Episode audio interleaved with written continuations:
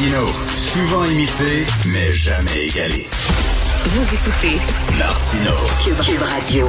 Alors, euh, Yannick Villedieu, l'excellent journaliste scientifique, vient de publier un livre que je trouve extrêmement nécessaire, euh, Le deuil et la lumière, nécessaire parce que c'est un livre qui nous raconte l'histoire du sida euh, et cette pandémie-là qui a frappé très fort dans les années 80 et malheureusement un peu oubliée par certaines générations. Et c'est bien de, de rappeler que avant, avant notre pandémie d'aujourd'hui, il y avait une pandémie qui était autrement plus inquiétante à l'époque, il y a 40 ans de ça. Donc, euh, nous parlons avec M. Villedieu. Bonjour, Yannick Villedieu.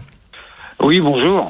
Et parce que parce que vous avez écrit ce livre-là, est-ce que parce que on sait a les jeunes, euh, par exemple, qui n'ont pas vécu euh, le sida. Moi, j'étais, j'ai vécu les, grandes années. Où on se promenait sur la rue Sainte-Catherine, on voyait vraiment comme des zombies, là, des gens qui avaient le sarcome de Carposie, le sida. On le voyait dans leur visage, il était présent. ça faisait partie de nos vies. il y a une génération pour qui c'est ça demande très abstrait. Oui, effectivement, parce que euh, oui, moi aussi, je suis de la même génération. On, les voyait, on avait une peur euh, euh, de cette maladie qui touchait des jeunes, qui étaient vraiment, qui a des, conséquences terribles. Des gens mouraient dans des conditions affreuses. Hein. Et aujourd'hui, effectivement, c'est un peu le, c'est un peu le, problème du, succès des, de la médecine.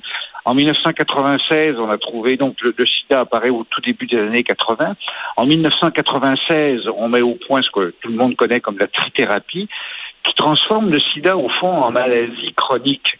Et effectivement, pour les jeunes générations maintenant, euh, ben, le sida c'est quelque chose de lointain, c'est quelque chose qu'on, dont on a entendu parler. Mmh.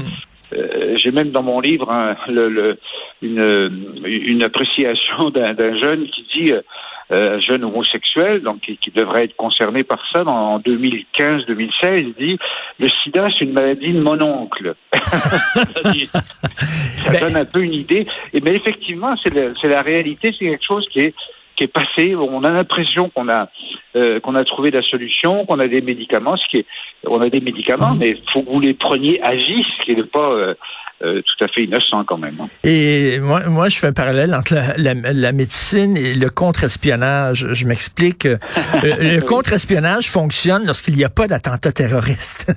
et, c'est ça. Et, et, la même chose avec la médecine qui est victime de son succès. Parce que lorsque la victime réussit à trouver, euh, ben, on a vu là, quand est arrivée la trithérapie, on voyait plus des gens avec le sarcome de Carposie, les gens mouraient plus du sida en, en fait dans, dans les les sociétés occidentales.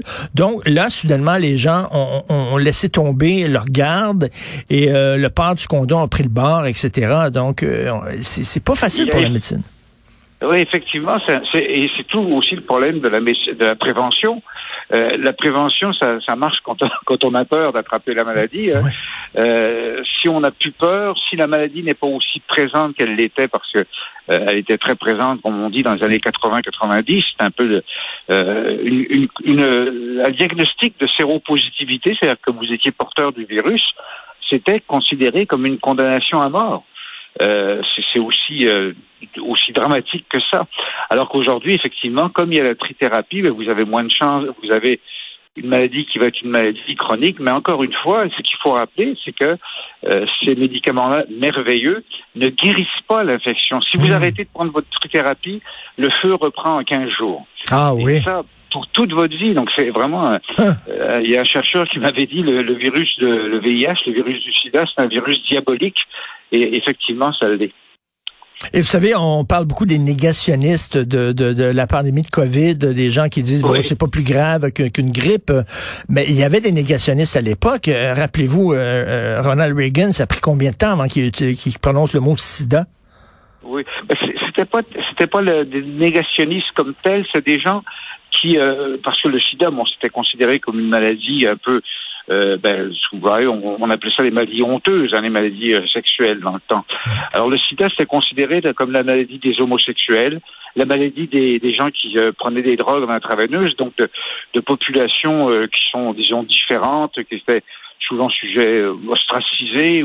Et donc, effectivement, il y avait des gens qui ont eu du mal à accepter l'idée qu'il y avait vraiment quelque chose de grave qui se passait. Et Ronald Reagan, le président des États-Unis a effectivement a prononcé pour la première fois le mot de le mot SIDA, enfin AIDS en anglais là. pour la première fois, je pense, en, en, 1990, pratiquement à la fin de son deuxième mandat. Mhm. donc, il y avait ce, ce, cette attitude-là qui existait, oui. Et qu'est-ce que il y a encore des gens qui meurent de sida aujourd'hui? Ben oui, oui. Il y a entre un million, entre 700 000 et un million de personnes meurent du sida aujourd'hui euh, dans le monde. Alors, ah. presque, pratiquement plus chez nous, mais c'est pas une maladie du passé. Il y a quelqu'un qui m'a dit, ah, c'est quelque chose, c'est une vieille histoire. Non, il y a encore, il y a encore un million et demi de nouvelles infections euh, euh, par année. Et il faut rappeler que, bon, il y a à peu près des porteurs de, de, de du, virus, du virus, il y en a à peu près 38 millions dans le monde. Et comme on vient de dire, quand vous êtes porteur du virus, vous êtes porteur pour toujours. Donc, c'est vraiment, euh, ça donne une idée de, de, de l'importance de, de, ce, de cette maladie-là, encore aujourd'hui, malgré l'autre pandémie dont on parle le plus. C'est ça, mais qu'est-ce qu'on a à apprendre de cette, euh, de cette pandémie-là, du sida, pour, pour aujourd'hui? Ben, je crois, je crois qu'on peut dire ce qu'on a appris avec le sida, d'abord que il y a plusieurs choses. Bon, comme journaliste scientifique, j'ai un peu un biais, mais je dirais ce qu'on peut apprendre, du, ce qu'on a appris du sida, c'est que c'est la science qui nous apporte des, qui va nous apporter des solutions, la recherche. Et dans le cas du, euh, de, la, fameuse trithérapie dont on parlait il y a deux secondes, ben, c'est un produit pur et, et, simple de la science, de la recherche mmh. scientifique. Donc il y a ça, et dans le cas de la, de la COVID, euh, ben, c'est la science aussi qui a, qui a fait les vaccins qui sont si efficaces. Et, Yannick Villedieu, vous, vous, vous, qui êtes un grand journaliste scientifique, vous avez vraiment, ou, euh, vous, avez, vous avez intéressé des, des générations de, de, de, gens à la science. Lorsque vous voyez euh, aujourd'hui des gens qui, qui ne croient pas à la science, ça doit vous décourager. oui, parce que donc, ça les bras m'en tombent des fois. Euh, surtout que c'est même pas une question de croire à la science, c'est pas hmm. comme croire au bon Dieu. Là, ben oui. euh, c'est de, de, regarder les faits. Vous avez devant vous, on a une maladie euh, vraiment qui cause euh, tous les dégâts qu'on sait et tous les problèmes euh, économiques, qui a fermé la planète pratiquement pendant un an. On a tout à coup une solution simple, efficace, brillante, qui coûte rien en plus au monde, qui coûte beaucoup au gouvernement. Enfin bref, et puis, il y a des gens qui, qui la refusent. Donc, c'est dommage. Et on voit quand même, malheureusement, chez les, on dit toujours, c'est on, a la Covid, c'est une épidémie aujourd'hui de non vaccinés.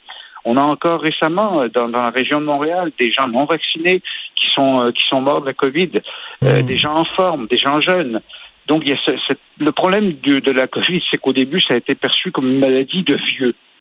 Donc, les jeunes se sentent mmh. moins et se sentent à l'abri. Et malheureusement, euh, c'est sûr que généralement ils sont ils font moins de, ils font une maladie moins grave, mais général, mais malheureusement, il y en a encore des jeunes qui euh, et peuvent avoir des conséquences. C'est drôle, euh, comme le sida qui était considéré comme une maladie de gay, euh, là, c'est une maladie de vieux, le sida. C'est vrai qu'il y a un parallèle à faire entre les deux. En tout cas, ça prend plus de Yannick Villedieu, c'est sûr et certain. Ça prend plus de gens qui nous initient à la science. Merci beaucoup pour tout le travail que vous avez fait, que vous continuez de faire. Et votre livre, très nécessaire, s'intitule Le deuil et la lumière sur les 40 ans du sida. Merci beaucoup beaucoup, M. Villedieu. Merci beaucoup. C'est une audition du Boréal. Oui, Boréal, faut le dire. Merci. Bonjour.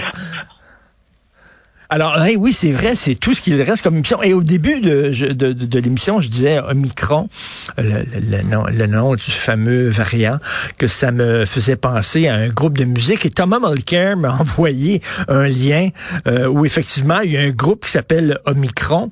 Et euh, ici, Charlie Marchand, qui est notre metteur en ondes, en a trouvé plein d'autres. Ça a l'air qu'il y a plein de groupes qui s'appellent Omicron, dont un groupe de rap, Charlie. On peut écouter ça.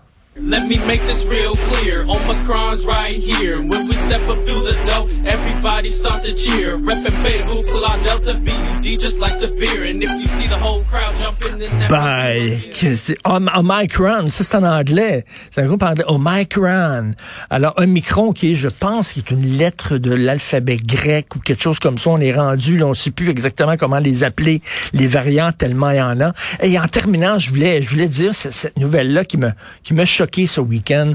Euh, vous savez qu'il y a une, une, députée de Québec solidaire euh, qui a pris le banc, qui a pris le champ avec euh, sur, son auto, qui a failli se tuer.